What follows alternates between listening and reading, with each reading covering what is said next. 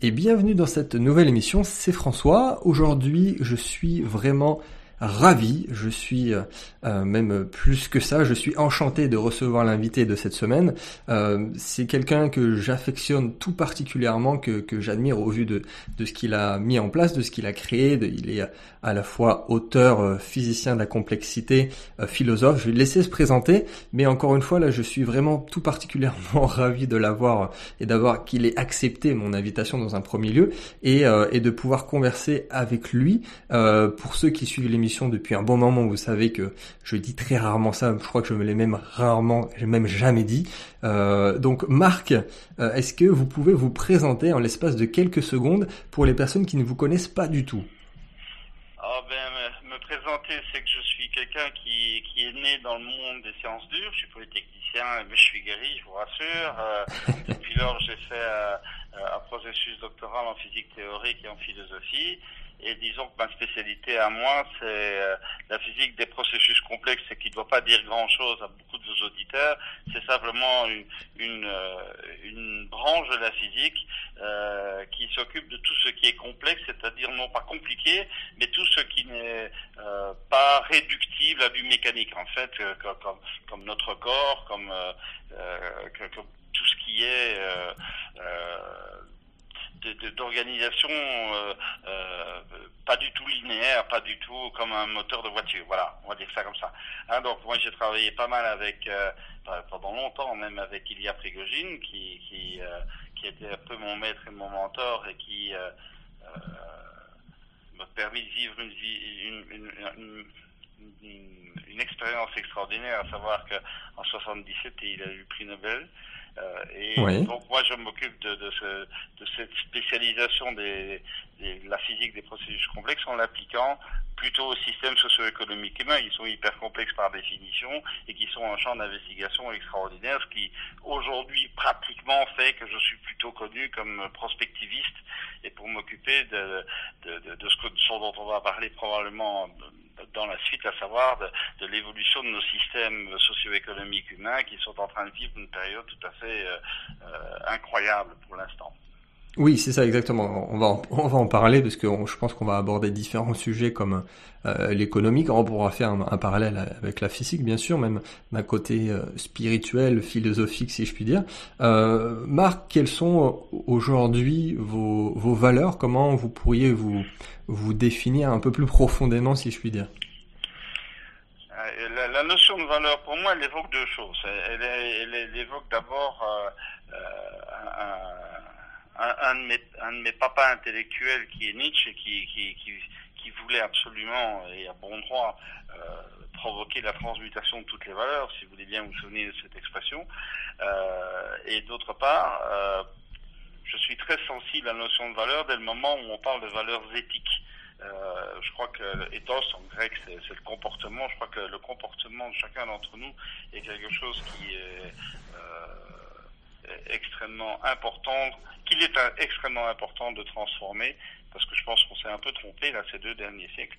Euh, et donc, pour moi, ce que j'ai envie de proposer comme éthique pour demain, c'est une éthique où finalement les, humains devraient se mettre au service de la vie avec un grand V et de l'esprit avec un grand E, et, et, et, non plus comme on le fait depuis euh, quelques siècles maintenant, euh, d'être au service de leur propre nombril. Je crois qu'il il est temps de sortir de ce qu'on a appelé l'anthropocentrisme, voire même l'humanisme à un certain moment, uh-huh. euh, et, et, de dire que finalement l'homme n'est pas le centre du monde, contrairement à ce qu'il croit, et que la vie avec un grand V encore une fois et l'esprit avec un grand E sont infiniment plus importants. Encore une fois, c'est Nietzschéen, ça veut dire que l'homme est une passerelle entre l'animal et, et, et, le surhumain, le surhumain étant cette grande vie et ce grand esprit à venir. Voilà.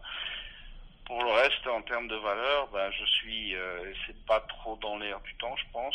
je suis euh, farouchement libéral, c'est-à-dire que euh, je pense que il faut que l'État soit vraiment minimum dans toutes ces dimensions euh, et que la liberté personnelle d'entreprendre, de penser et de s'exprimer doit être au-dessus de toutes les idéologies et de toutes les religions. Euh, et donc, euh, je suis assez mal à l'aise aujourd'hui quand je vois la montée du, du social-populisme euh, et, je suis mal à l'aise aussi quand je vois ces, déferlants de victimisme et de,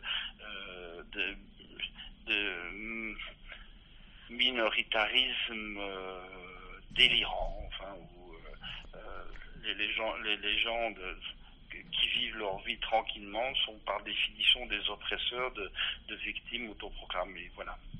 Oui, alors que euh, là, on va essayer aussi d'apporter euh, quelques solutions par la suite, mais comme vous le dites très bien, on est aussi dans une tendance qui euh, qui va permettre à ces à ces façons de penser, à ces états d'esprit de se développer encore plus. On est d'accord là-dessus. Ben oui, je pense qu'effectivement, et ça on en parlera probablement par la suite, c'est que comme nous sommes dans une, euh, une transition chaotique et que finalement le, le, monde d'avant euh, il est plus tout à fait là et que le monde d'après n'est pas encore là, ben, entre les deux il y a effectivement euh, toute une série de craintes, de peurs, de ressentiments, de, de, de, de choses extrêmement négatives qui abreuvent en fait des réactions un peu un peu animales, de réactions voilà, euh, euh, c'est normal, mais à la fois très inquiétant. Ok, si je comprends bien, on est en train de, de vivre un, un vrai un changement euh, profond, un changement de paradigme. Est-ce que vous pourriez en parler et de, de ce qu'on vit actuellement, enfin, le, avant, après effectivement, et comment on fait pour et, avoir une transition qui soit pas trop violente et comment on fait justement il y a deux questions très très importantes dans, ce que vous venez de me dire. D'abord, est-ce que oui ou non, factuellement, euh, nous sommes en train de vivre une, une, évolution, une rupture Là, ma réponse est extrêmement claire. On vit une rupture et j'y reviendrai là tout de suite. La, la deuxième question, c'est de dire face à cette rupture, on fait quoi? On peut faire la politique de l'autruche et le déni de réalité qui en gros est l'attitude de la plupart des institutions qui nous entourent de gauche, de droite ou d'ailleurs, euh, et euh, ou alors on assume et on se dit ah, oui il y a, là quelque chose euh, qui d'ailleurs euh, est, fondé historiquement parce que c'est régulier dans l'histoire des hommes euh, et, donc comment, on peut faire pour réagir par rapport à ça? Donc je commence par la première, la première idée. Euh, Est-ce que nous sommes bien dans un changement de paradigme? La réponse est oui. Euh, nous sommes en train de vivre la fin de la modernité, la modernité qui en fait est née à la Renaissance euh, en réaction avec la féodalité qui la précédait et qui a mis en place tout un modèle de vie avec des valeurs, avec euh, une économie marchande, avec euh, un regard sur le monde qui lui était propre. Et euh, personnellement, moi, je crache jamais dans la soupe, donc je dis, euh, voilà, c'était bien qu'il y ait ça qui se mette en place. Aujourd'hui, on est en train de vivre la, la, la, la fin de ce paradigme, dans la mesure où il est complètement usé. Voilà. Euh, et il correspond plus à la réalité du monde. Alors, euh, ben, si, si, on, enfin, si je peux donner quelques détails, euh, je pense que nous sommes en train de vivre sur le, vraiment au niveau le plus fondamental euh, cinq grandes ruptures qui nous mettent devant cinq grands défis que l'on prend ou qu'on ne prend pas. Et si on ne les prend pas, ben, on en parlera plus tard, euh, on est amené à avoir des, des, des, des soucis assez majeurs. Alors, bah, Dites-nous tout, ces cinq ruptures, ces, ces cinq défis. Ah ben, les, les cinq ruptures, c'est que euh, la première, qui est sur la dimension écologique, donc, euh, écologique au sens non pas du militant écolo, au sens de la science écologique et la relation de l'homme à son, à son milieu et à son ambiance. Euh, sur la dimension écologique, euh, il est extrêmement clair aujourd'hui que nous vivons sur 80 pour, enfin 80% de ce que nous consommons comme ressources vient de réservoirs non euh, renouvelables qui ont été accumulés par la Terre pendant des, milliards d'années euh, et que nous sommes nous sommes arrivés quasiment au bout de ça. Donc ça veut dire que nous sommes plus du tout comme la modernité l'avait prêché, nous sommes plus du tout dans une logique d'abondance, mais nous sommes entrés dans une dans une logique de pénurie de ressources. Donc ça veut dire que ça c'est ça c'est la rupture. Euh, le, défi qui est en face, c'est de dire est-ce que nous serons capables de vivre dans la frugalité?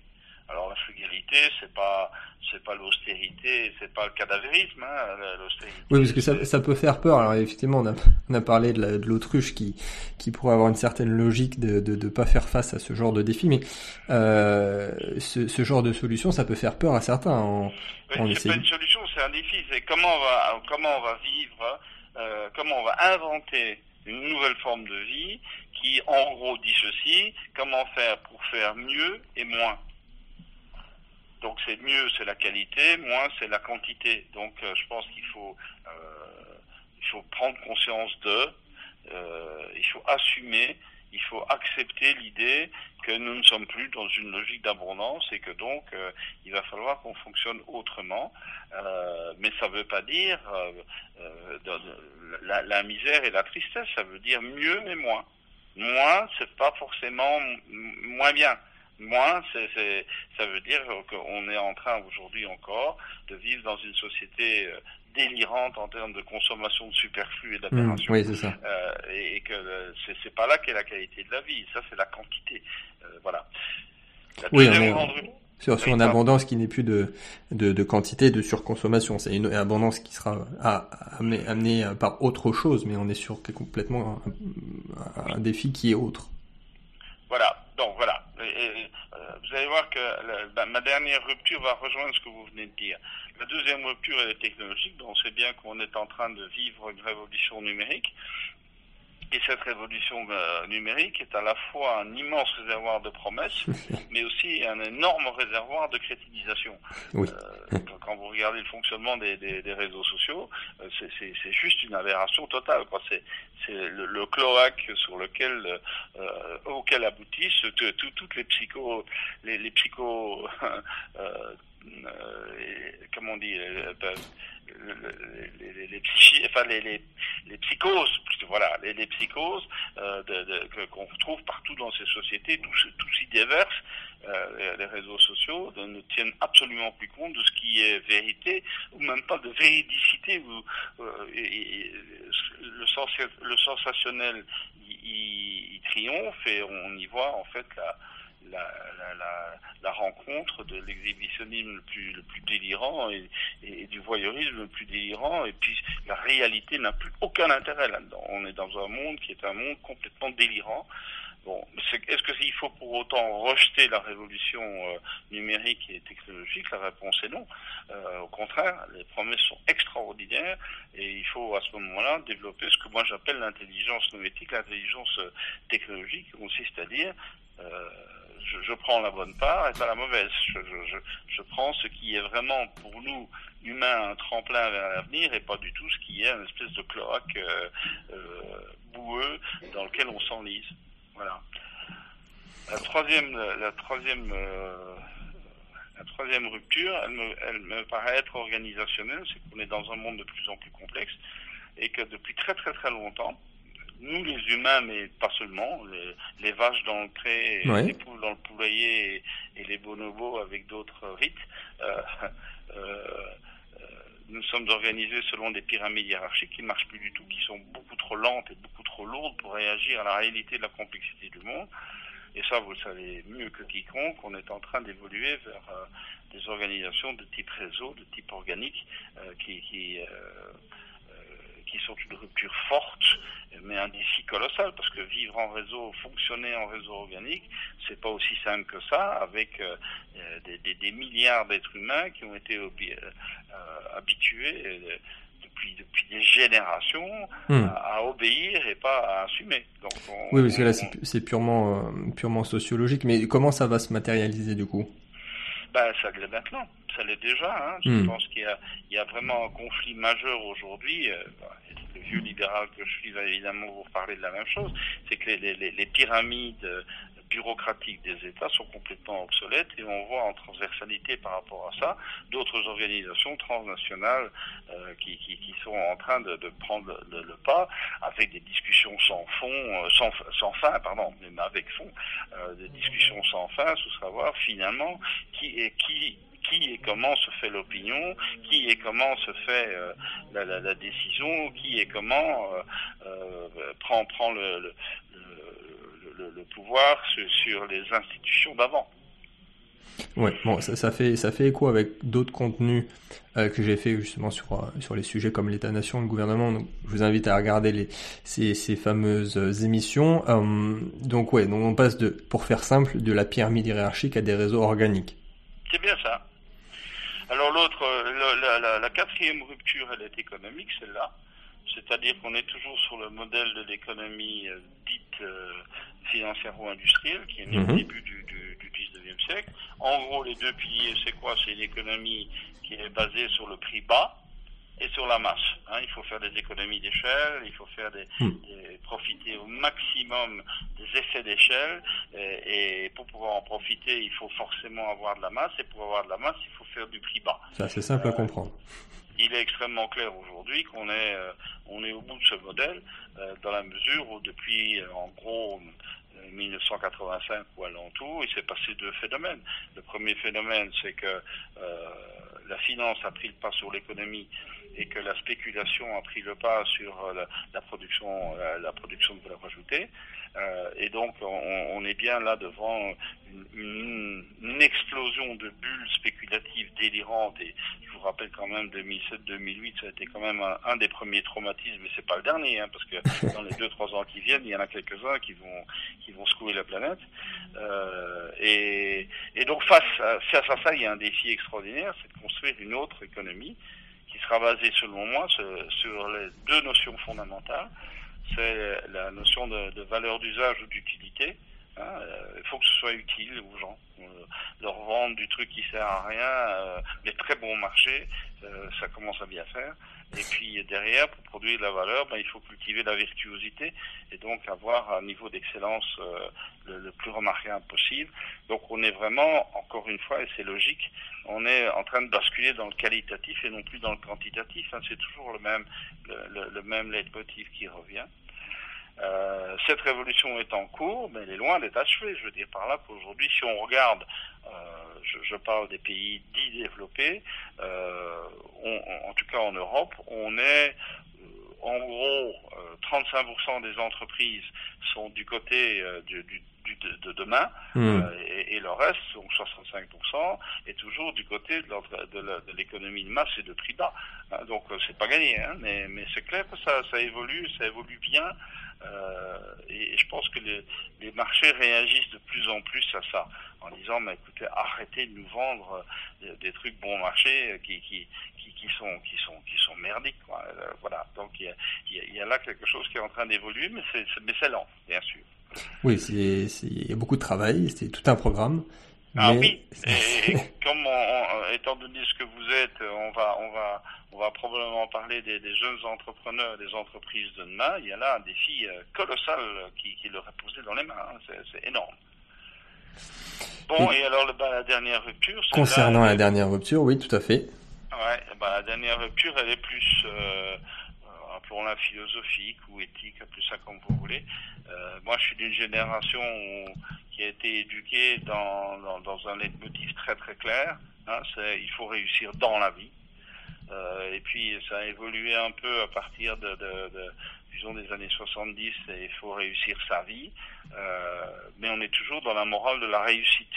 Oui. Euh, en, moi, je pense que le monde de demain, il va plus être dans la morale de la réussite, il va être dans dans, dans, l'éthique de l'accomplissement. Accomplir tout ce qui est en moi et accomplir tout ce qui est autour de moi. Vous voyez, les deux sont là. Il y a une dialectique entre le en moi et autour de moi. Accomplir, c'est-à-dire le mener le plus loin possible dans, dans, dans, dans, ce qui peut être sa perfection, sa cohérence, sa beauté, sa, son intelligence. Hein. Euh, et, là, moi, je suis non seulement Nietzschean, mais aussi spinoziste. C'est que je sais, euh, après avoir lu Spinoza, que qui dit accomplissement dit joie. Et la joie, c'est mmh. pas ni le bonheur ni le plaisir. La joie, c'est quelque chose de beaucoup plus profond. Euh, et qu'il ne peut pas y avoir de joie sans avoir un chemin d'accomplissement de soi et de l'autour de soi.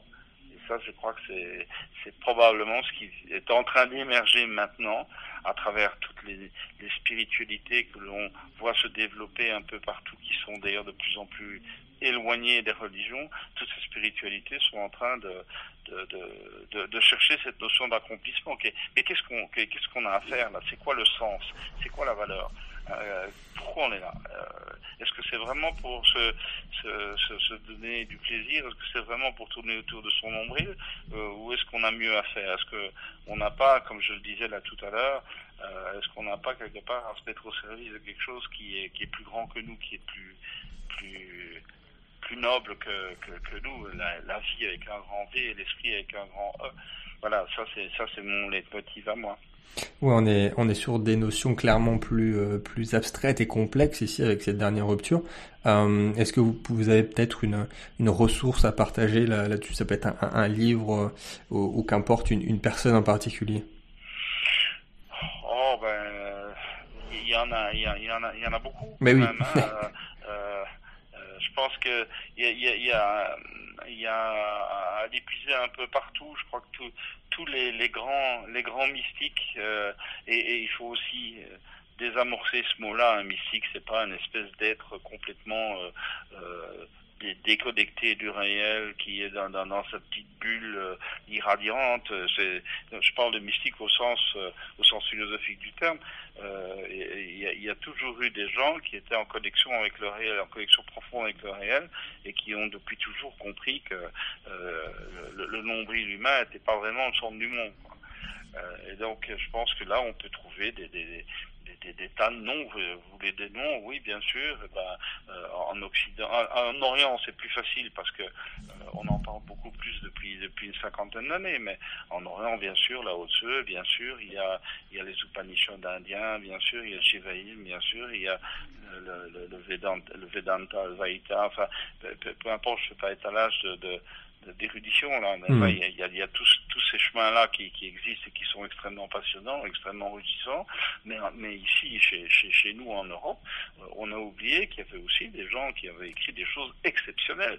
Euh, je pense à, désolé de revenir au, au grand classique, mais euh, Héraclite, il y a, il y a Aristote, il y a euh, au Moyen Âge, il y a, il y a Maître Eckhart, euh, il y a Théard de Chardin, il y a Einstein, il y a, il y a toute une série de gens qui ont qui ont ouvert la porte vers ça en disant mais arrêtez de vous regarder le nombril. Il y, a, il y a quelque chose qui est plus intéressant que ça et vous ne trouvez votre euh, votre accomplissement personnel qu'au service d'un accomplissement qui vous dépasse. Voilà, euh, c'est un petit peu ça cette révolution. Euh, euh, éthique qui est en train de mmh. se passer aujourd'hui. Très bien. Oui, c'est euh, c'est pas facile à aborder pour euh, on va dire les occidentaux, mais ô combien important et indispensable. Donc encore merci pour euh, pour ces, ces notions. Donc toutes ces ruptures, si on on peut pas les résumer, mais on est clairement, comme on l'a mentionné, dans un, changement de paradigme. Est-ce qu'on peut revenir peut-être pour donner des chiffres sur ces fameux cycles paradigmatiques qui si je dis pas de bêtises, sont environ tous les 500 ans avec cette fameuse théorie des cinq siècles. Est-ce que vous pourriez euh, développer sur cette, euh, cette notion? Ah, Oui, quand on a commencé à, se rendre compte qu'on était en train... Donc moi je vous parle de mon travail de recherche qui a démarré dans les années début des années 80. Donc vous voyez, ça ça date pas forcément d'hier. Euh, et on, s'était rendu compte que euh, il y avait quand même des ruptures très profondes qui étaient en train de se mettre en place sans être forcément aperçu par, par grand monde. Je, je, je me place donc, euh, il faut être très précis au niveau de, du calendrier. On est au tout début des années 80, donc on regarde les années 70 forcément. Et dans les années 70, on voit toute une série de choses euh, qui, qui, sont des ruptures majeures. Je, je vous en cite trois, juste euh, comme ça. La, la, la première, c'est 1973-1979 euh, c'est euh, cette incroyable chose qui est arrivée, c'est les crises pétrolières. Jusque-là, il n'y a absolument personne qui un jour s'était dit, peut-être bien un jour on sera en pénurie de ressources fondamentales. Et puis brutalement, ça tombe. Très bien. Alors là, bah, c'est le désarroi le plus total. Ah merde, on n'est plus dans une société d'abondance absolue. Et en même temps, d'ailleurs, il y a des gens comme Denis Meadow avec ce, ce, son, ce, son, son, fameux rapport pour l'OCDE qui s'appelle The Limit of Growth, hein, qui a été traduit d'ailleurs euh, improprement par halte à la croissance, euh, ben, c'est à ce moment-là où on dit, ah ben attendez, euh, une croissance infinie dans un monde fini, c'est pas possible. C'est juste du bon sens. Quoi. et, donc, euh, à ce moment-là, se met en place toute une, série de réflexions sur qu'est-ce qu'on fait, euh, est-ce qu'on on accepte la pénurie future, euh, est-ce qu'on gère l'abondance ou pas, et puis toute une série de discussions dont je vous passe les méandres et vous connaissez aussi bien que moi. Mais ça, c'est les années 70. une autre chose dans les années 70, euh, c'est quelque chose qui est devenu une banalité navrante aujourd'hui, mais c'est l'arrivée de l'informatique, surtout dans les entreprises, à partir de 74-75. Toutes les entreprises du monde développé doivent revoir complètement leur mode de fonctionnement, doivent revoir complètement leurs organigrammes, doivent inventer des nouveaux métiers, et, tout ça parce que l'informatique débarque et donne la grande claque au, au, monde économique. Un autre, un dernier exemple, et puis je m'arrête là. Euh, là, on est en France, on est en 74, si ma mémoire est bonne. Euh, c'est Simone Veil qui parvient, c'est une grande dame, qui, cette grande dame qui parvient à faire passer une loi euh, sur la, la, contraception et l'avortement, qui change complètement le, référentiel dans lequel s'inscrit la notion de couple, la notion de filiation, la notion d'enfantement, la réappropriation, réappropriation par la femme de son propre corps, etc., etc., etc., qui change tout, qui a hmm. changé complètement les, les, les, les, règles du jeu. Et donc, euh, quand on met tout ça ensemble, et il y en avait beaucoup d'autres, on voit qu'il se passe quelque chose là. Et donc, c'est pour ça que au début des années 80, on a travaillé pendant quelques quelques temps avec euh, pas mal d'historiens pour essayer de comprendre en leur disant ben voilà on, on, croit qu'on vit une rupture paradigmatique hein euh, est-ce qu'il y en a déjà eu dans le passé?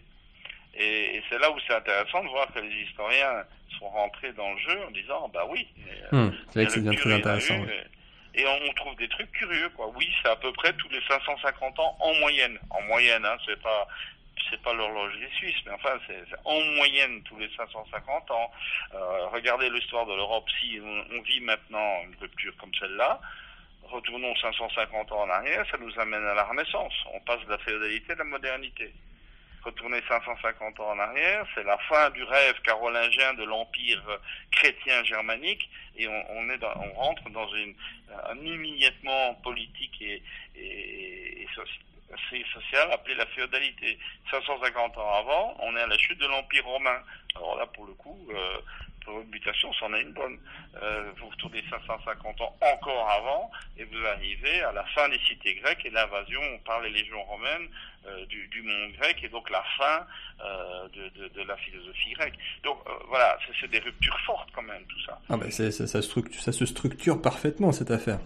Ouais, et, et, ce, que, ce, que, nous, ça nous a étonné vachement quand on a, quand on a abordé ça, euh, et j'ai toujours pas d'explication à en donner, mais on a regardé pas que le pas que l'histoire européenne, évidemment, ça aurait été trop simple.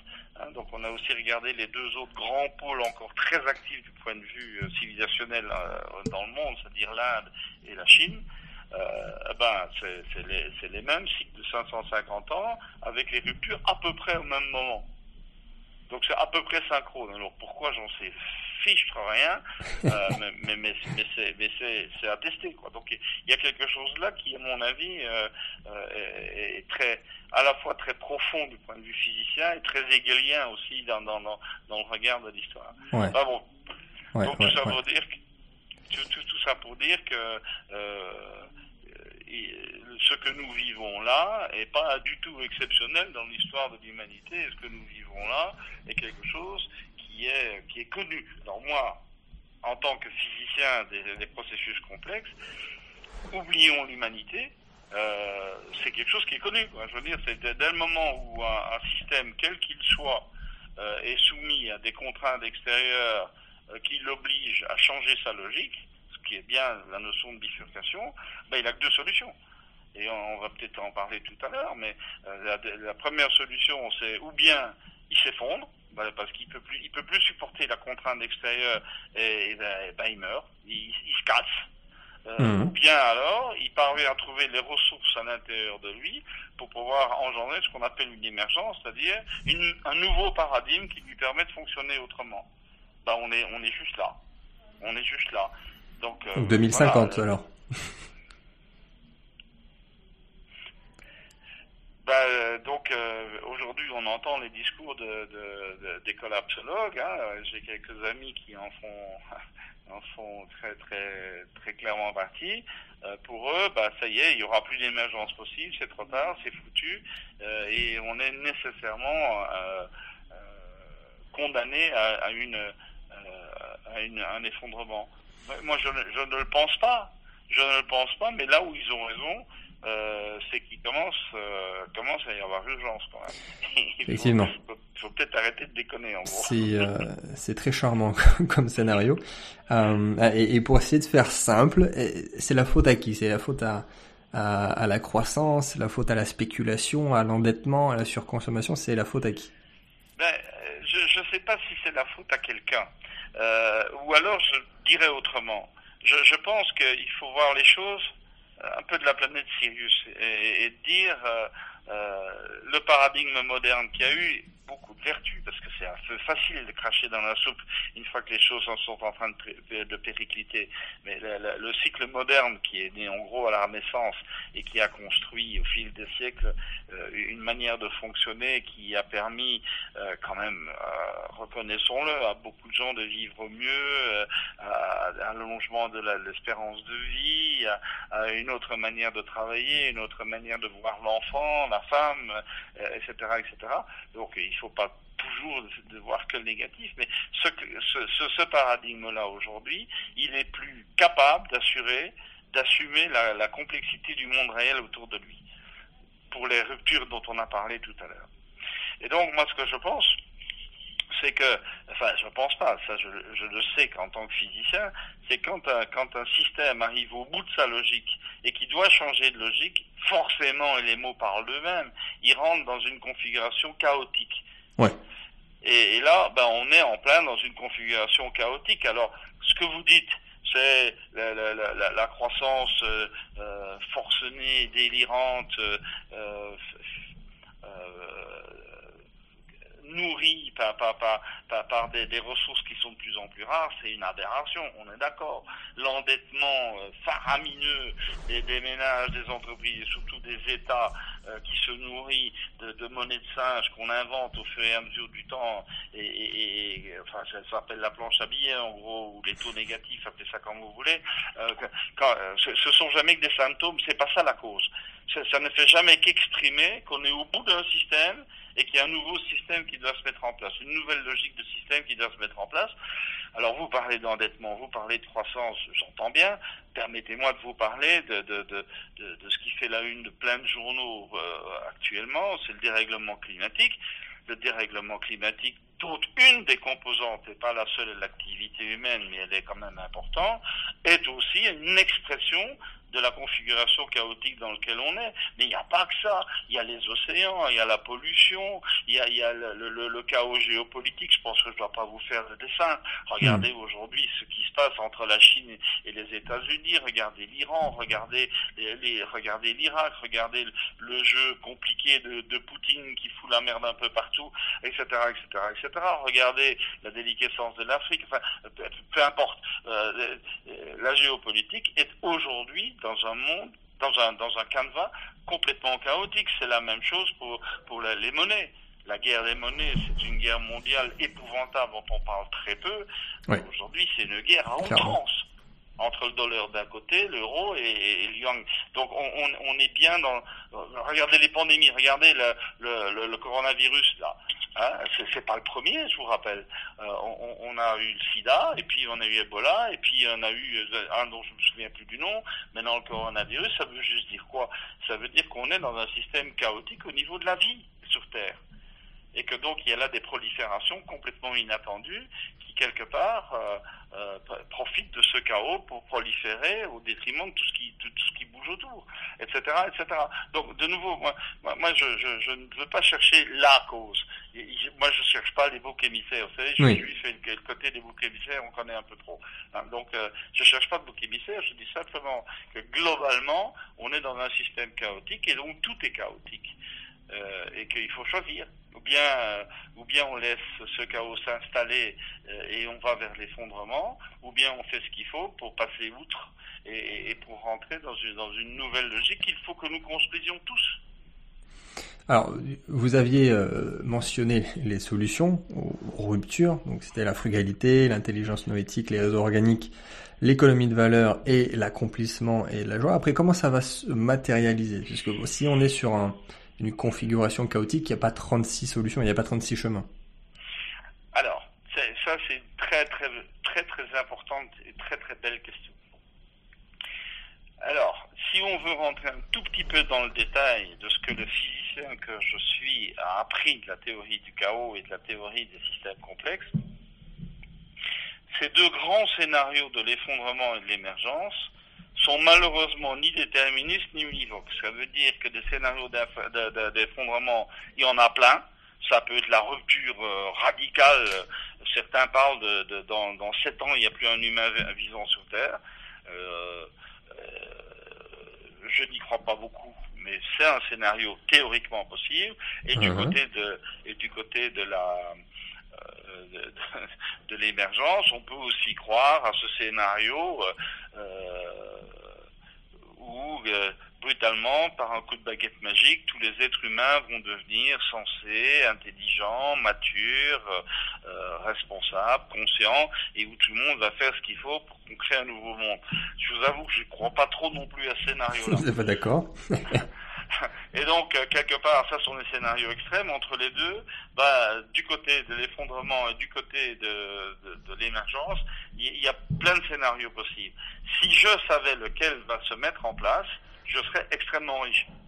Euh, et je suis pas riche du tout. ça montre bien que je ne sais pas ce qui va se mettre en place. Euh, ce que ce que je crois, et ça c'est ma conviction toujours euh, très libérale, je sais qu'en disant ce mot-là, euh, je, je, me, je me tue, euh, c'est que euh, je ne pense pas du tout qu'il puisse y avoir une instance humaine quelconque qui puisse décider de ce que l'on va faire, doit faire, pour que on soit du bon côté et pas du mauvais côté. Je, ne crois pas du tout euh, à, l'idée que l'on puisse idéologiquement parlant euh, établir définitivement pour tout le monde le bon scénario d'avenir. Je, n'en crois pas, mais une, une. Je crois, moi, et ça encore c'est le physicien qui parle, c'est que quand une émergence se met en place, elle se fait par contagion. Alors que contagion, ça veut dire quoi? Ben, Ça veut dire que pour parler en termes de tous les jours, euh, l'émergence pas par le processus d'émergence, il ne s'agit pas de changer le monde mmh. d'un bloc avec une instance qui s'appelle l'ONU, qui s'appelle euh, l'Union européenne, qui s'appelle l'État français, appelez-le comme vous voulez, et une instance qui va dire ah ben à partir de maintenant, voilà, le salut il est devant nous, et c'est ça qu'il faut faire. Ça c'est la solution idéologique, ça ne marche jamais. L'histoire montre que les idéologies n'ont jamais fonctionné, sauf pour une chose, c'est faire des hécatombes humaines. En revanche, euh, ce que je crois, et ça c'est ma formation spirituelle et philosophique à moi qui me souffle ça à l'oreille, c'est qu'il ne s'agit pas de changer le monde, il s'agit pour chacun de changer son monde. Et donc, c'est de dire, ben, ben voilà, dans, dans, le monde où je vis, dans mon village, dans, dans ma communauté, mmh. dans mon quartier, dans, dans, dans mon métier, dans, dans, dans, dans, mes réseaux divers et variés, eh ben, il y a, y, a, y a des choses qui doivent être faites. Eh bien, c'est à moi de les assumer, de prendre mes responsabilités. Donc, on rentre vraiment dans une, dans, une, dans une philosophie de la responsabilité personnelle. C'est ça, c'est aussi une démarche qui est peut-être euh, plus optimiste dans ce sens, c'est que c'est on revient à, l'échelle de l'individu à ce niveau-là. Oui, je pense. Moi. Et, et moi, j'aime pas le mot individu, je préfère le mot personne. Ouais. C'est vraiment au niveau de la personne que les choses vont se jouer. Moi, ça fait, oula, euh, ça fait euh, 30, 30 ans, oui, que je fais des conférences sur ce thème. Euh, je, je, suis euh, extrêmement optimiste et ça va vous étonner. Je suis extrêmement optimiste parce qu'il y a 30 ans, quand j'ai démarré à faire des expériences sur ce thème, euh, que comme souvent dans, dans, dans, dans, le bon monde, on vous dit, dites Monsieur Lévy, ce que vous dites là, c'est vraiment bien intéressant, vraiment, c'était intéressant. Point. c'est intéressant de le mentionner, oui. et puis c'est just forget it. Alors là maintenant, je reçois de plus en plus de messages de gens ah votre message a changé ma vie, j'ai décidé de faire ceci, j'ai décidé de faire cela, et maintenant j'ai j'ai j'ai remis de l'ordre dans, dans, dans mes priorités, j'ai remis de l'ordre dans ma relation au monde, et euh, euh, on, on, sent à la fin des conférences, quand il y a un pot après, ce qui est souvent le cas, des, gens qui viennent dire ah mais oui mais euh, euh moi j'ai fait ça, qu'est-ce que vous en pensez, est-ce que vous croyez que c'est dans le bon sens? Euh, Moi c'est pas à moi d'être juge ce que les gens font. Je dis je dis seulement qu'il y a quelque part des gens qui qui déjà enclenchent des choses et que ça et que ça et que ça que ça, ça, ça a une propagation virale si vous voulez en disant ah bah, t'as vu ce qu'il a fait lui? C'est mon voisin là t'as vu ce qu'il a fait? C'est pas con son truc.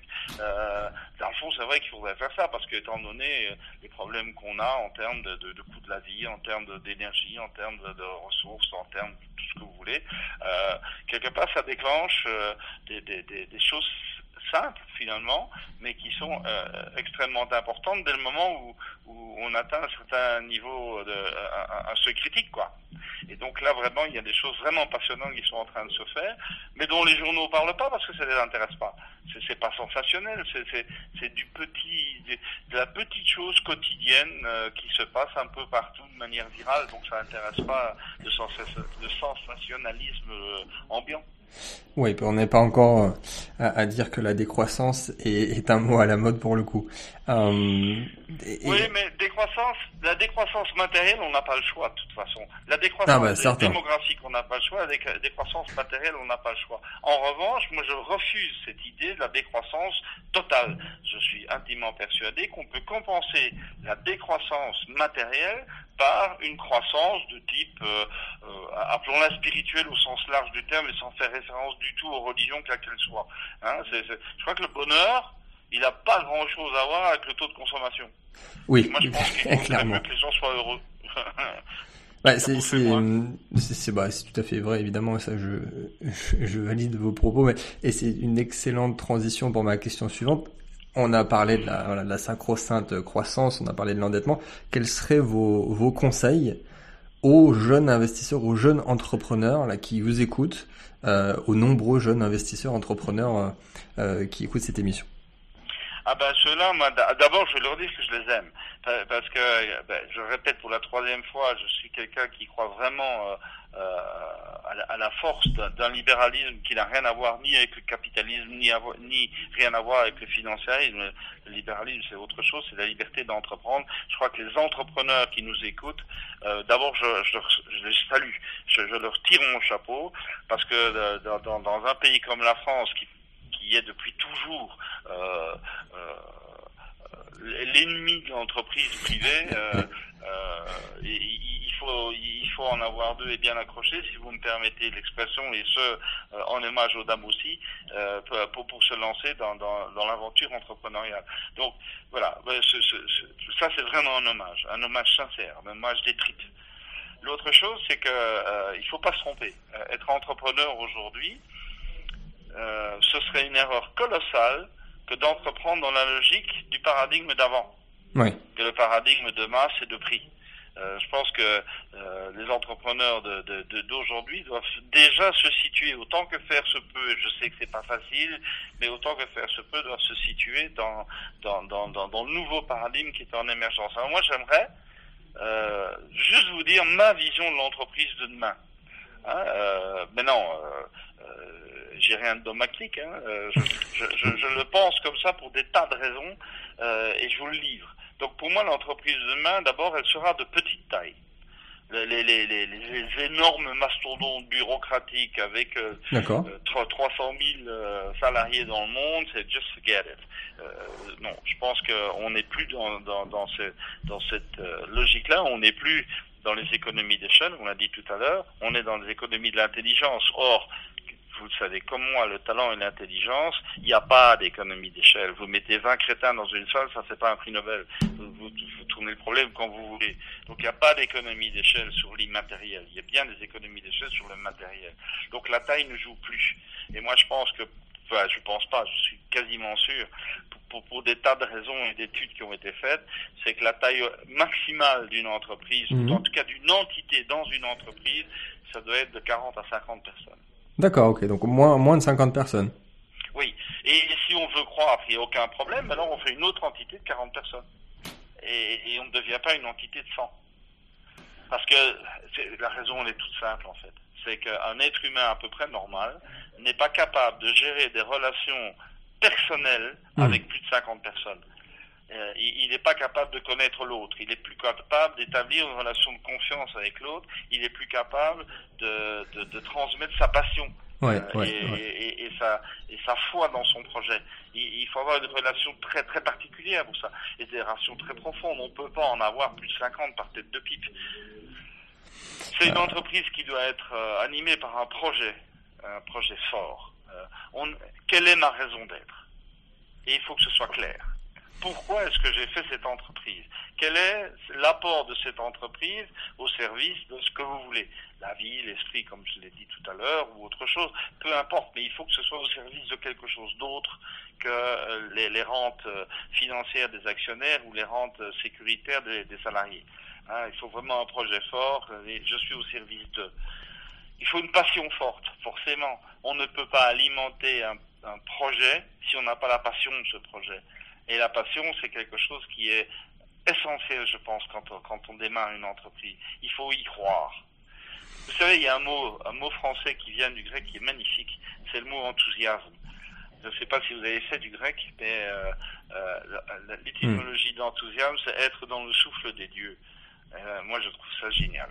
Il faut, il faut il faut alimenter l'enthousiasme entrepreneurial dans les entreprises. Il faut vraiment que ce soit une, quasi-religion, pour reprendre le mot de Dieu, hein.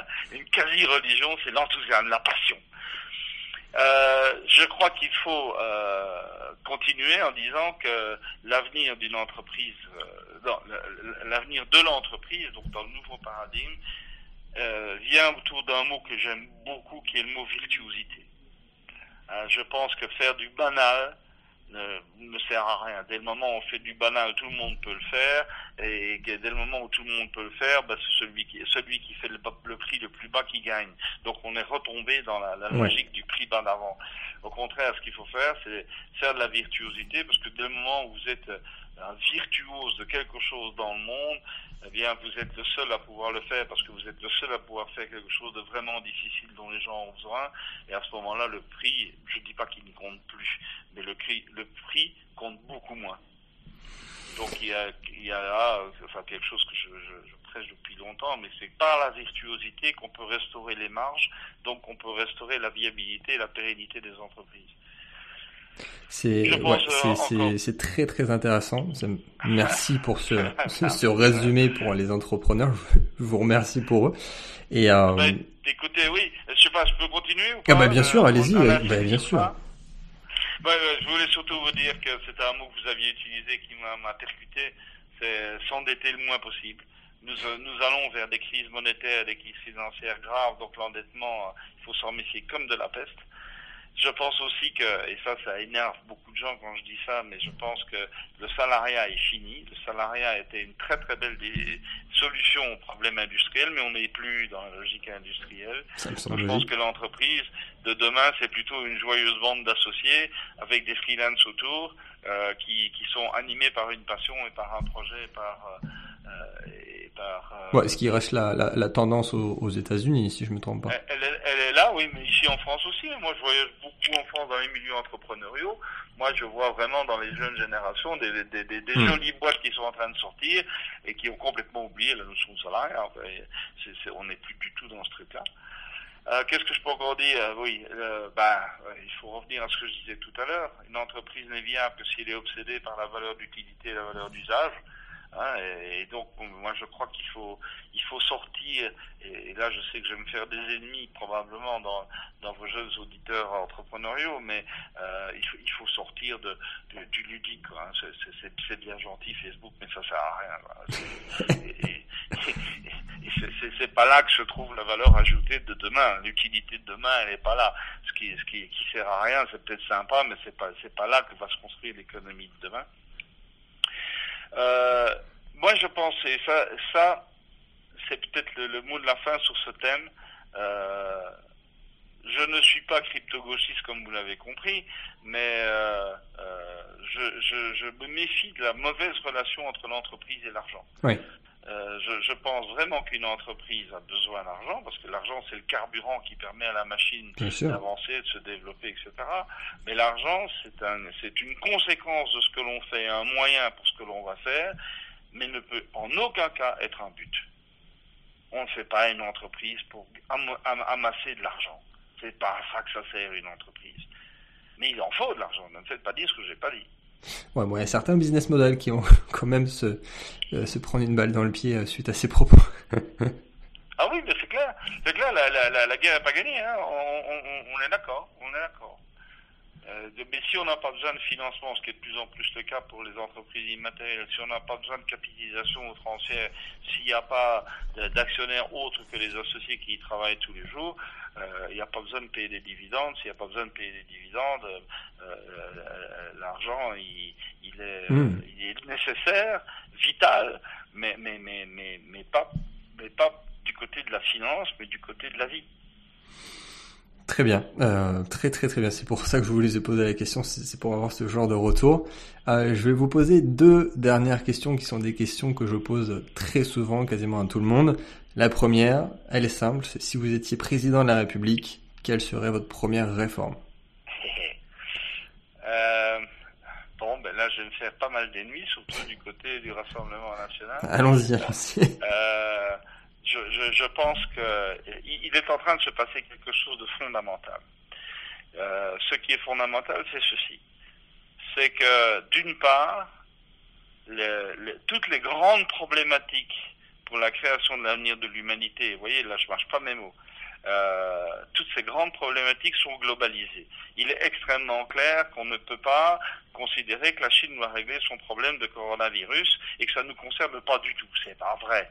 S'il y a une guerre nucléaire quelque part, même loin d'ici, euh, euh, il est extrêmement clair que hmm. euh, le, le, coup de Tchernobyl, on va pas nous faire deux fois quoi. Hein, le, nuage radioactif, il s'est arrêté hmm. pile à la frontière française. Merci messieurs les douaniers. C'est un peu ridicule quand même.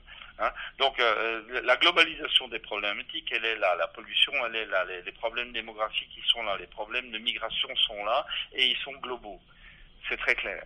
En revanche, et là je fais une différence fondamentale, euh, la notion de mondialisation, c'est-à-dire de solution unique, valable pour tout le monde en même temps, la notion de mondialisation qui était en fait dans la réalité l'américanisation du monde depuis la fin de la Deuxième Guerre mondiale, euh, cette mondialisation, elle est finie et c'est un échec.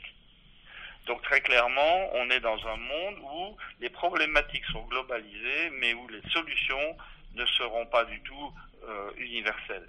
Donc hmm. on est dans un monde en voie de continentalisation.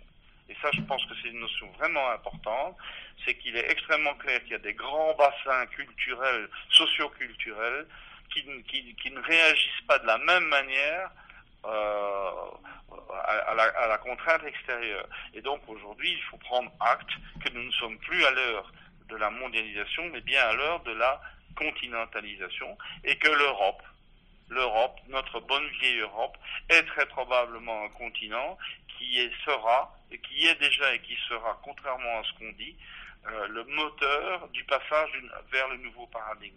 Et donc moi ce que je crois, c'est que, et là je reviens à votre question, si j'étais président de la République, qu'est-ce que je ferais? Eh ben, Je dirais que je me battrais, je pense que Macron est en train de le faire quelque part, je me battrais pour atténuer, voire abolir la notion d'État national et créer un continent européen qui soit fédéralisé et qui soit euh, uni sur toutes les dimensions euh, financière, économique, euh, monétaire, euh, diplomatique, voilà, dans toutes ces dimensions, qui soit vraiment une vraie entité fédéralisée, ce qui, ce qui n'empêche nullement, évidemment, les sensibilités de s'exprimer, les langues nationales d'être cultivées. Et, donc moi, voilà, pour le dire d'une seule phrase, si j'étais président de la République, ben, je militerais de manière à sortir de l'Europe des nations et à rentrer dans une Europe qui serait un réseau de, de régions autonomes et non plus de nations. C'est c'est ouais, c'est plus que, que pertinent pour le coup. Bon, si vous êtes euh, vous vous présentez, vous aurez mon vote. Mais euh... bon. bah, ok. Si on fait ça, bah je, je vous nomme premier ministre, ça vous va On va essayer de faire les choses bien et on va essayer de faire les choses dans l'ordre. Mais effectivement, il y a beaucoup beaucoup de choses à faire et c'est une bonne idée effectivement qu'on entend euh, bah, très très peu souvent encore une fois. Ma dernière question, euh, qui est une question qui a qui qui va disrupter la plupart des gens quand ils l'entendent la première fois. Qu'est-ce que vous croyez être vrai et que tout le monde croit être faux? Ah, c'est une question qui m'oblige à aller au, au, fond de mon travail de recherche. Euh, J'espère pas être trop abstrait en disant ça. Euh, contrairement à, la, à la à conviction d'à peu près tous les physiciens que je suis et de tous les philosophes que je suis, euh, je pense que le, réel, le monde, l'univers dans lequel nous vivons est porté par une flèche du temps, à savoir qu'il qu a un sens. Euh, un sens dans le sens direction, mais aussi dans le, dans le, dans le sens de signification. Euh, moi, je pense qu'il y a euh, nous vivons dans un monde qui a une intention. Cette intention est tout à fait immanente. Hein, et, et, et cette, cette, donc, quand je dis immanente, ça veut dire je ne crois pas du tout en l'existence d'un Dieu personnel extérieur à l'univers, mais je crois que l'univers est habité par un logos, comme disaient les Grecs, ouais. par un esprit, par une logique qui quelque part veut, et je mets le vœu entre guillemets, le volonté entre guillemets, qui veut réaliser quelque chose qui est lui-même au maximum, et que ça, ça donne sens à tout ce qui existe. Donc moi je pense que cette euh, euh, intention métaphysique immanente est le moteur de l'évolution du réel dans lequel nous vivons et donne sens à notre propre existence qui est d'être au service de cet accomplissement euh, cosmique pour employer des grands mots un peu un peu ronflants. Voilà. Donc moi je pense qu'il y a là quelque chose qui est pour moi euh, rappelez-vous, hein, moi, moi j'ai été formé par Elia Prigogine et Prigogine est quand même celui qui a réhabilité l'idée de la flèche du temps. Ouais. Euh, donc euh, on est bien dans un monde irréversible qui va de quelque chose vers autre chose. Alors s'il va vers autre chose, il y a bien une raison, une bonne raison pour laquelle il va vers autre chose. Et moi j'appelle ça l'intention, appelez ça comme vous voulez. Mais je, je prends toutes mes distances métaphysique et, et, surtout religieuse, avec euh, une croyance quelconque en un Dieu extérieur dont la volonté s'exprime euh, euh, s'exprime là dans, notre monde à nous, qui est un monde imparfait, machin, vous connaissez la théologie comme moi, je ne m'inscris pas du tout là-dedans, mais, mais je m'inscris bien dans l'idée que notre vie humaine, ici et maintenant, ne prend sens qu'au service de quelque chose, quelque chose qui la dépasse et qui est quelque part la, la, divinisation du monde, voilà, je sais pas si on peut dire ça, ou la divinisation de l'univers, la divinisation du, réel. Donc euh, là, je rejoins en fait euh, quelque chose que je n'ai pas du tout inventé, évidemment. Je rejoins plutôt les philosophies taoïstes ou hindouistes euh, de Vedanta essentiellement, qui depuis depuis fort longtemps pensent ça comme ça. Et, et moi, je me sens bien là-dedans. Je, je me sens pas bien dans le dualisme d'un d'un dieu extérieur à l'univers qui joue euh, avec les marionnettes que nous mmh, sommes oui, je comprends. pour nous faire chier. Quoi. C'est absurde. Euh, en revanche, euh, j'ai un sens profond du sacré dans le monde. La vie est sacrée, l'esprit est sacré, un arbre est sacré. Euh, tout, tout ce qui est autour de nous et qui est merveilleux euh, alimente mon sens de la sacralité et tout cela évolue donc à un sens. Voilà. Bah, je, pense que c'était une très très belle réponse et que ça reste clair. Donc réécoutez si vous voulez euh, vous repasser ce passage sur cette conclusion qui était très belle de Marc. Euh, merci infiniment encore une fois. Euh, pour conclure, quelle est, quelle est votre actualité? Où et comment on peut vous retrouver Marc? Euh, Mon actualité, ben, c'est que là je viens de sortir de quelques mois intenses vous savez, j'ai 68 ans, donc je, je, je peux, j'ai la chance inouïe, le luxe extraordinaire de pouvoir disposer de temps en temps de mon temps. Et donc, moi, je vis dans, en, pleine ruralité dans le Morvan et, et euh, l'hiver dans le Morvan, c'est un endroit. Euh, d'abord, c'est un endroit merveilleux, mais c'est un moment où on n'a pas trop envie de sortir parce que le temps n'est pas toujours parfait. ouais. et donc, c'est un, un, temps d'écriture pour moi. Donc, j'ai répondu à trois à trois commandes de bouquins. Euh, y a, y a, le premier, c'est Dieu sait-il ce qu'il fait, qui est en fait un, un, travail sur le lien entre la cosmologie en tant que physicien et la spiritualité en tant que philosophe, et qui va paraître dans quelques mois aux éditions Rouge et Noir. Très bien. Euh, J'en ai un autre que je viens de terminer qui, je, je fais hommage à mon papa philosophique, hein, je, les moustaches de Nietzsche, euh, qui essaye de décrire une mystique pour le temps qui vient. Là aussi, ce sera pour les éditions Rouge et Noir, mais un peu plus tard, très probablement euh, euh dans, dans, dans, une petite année.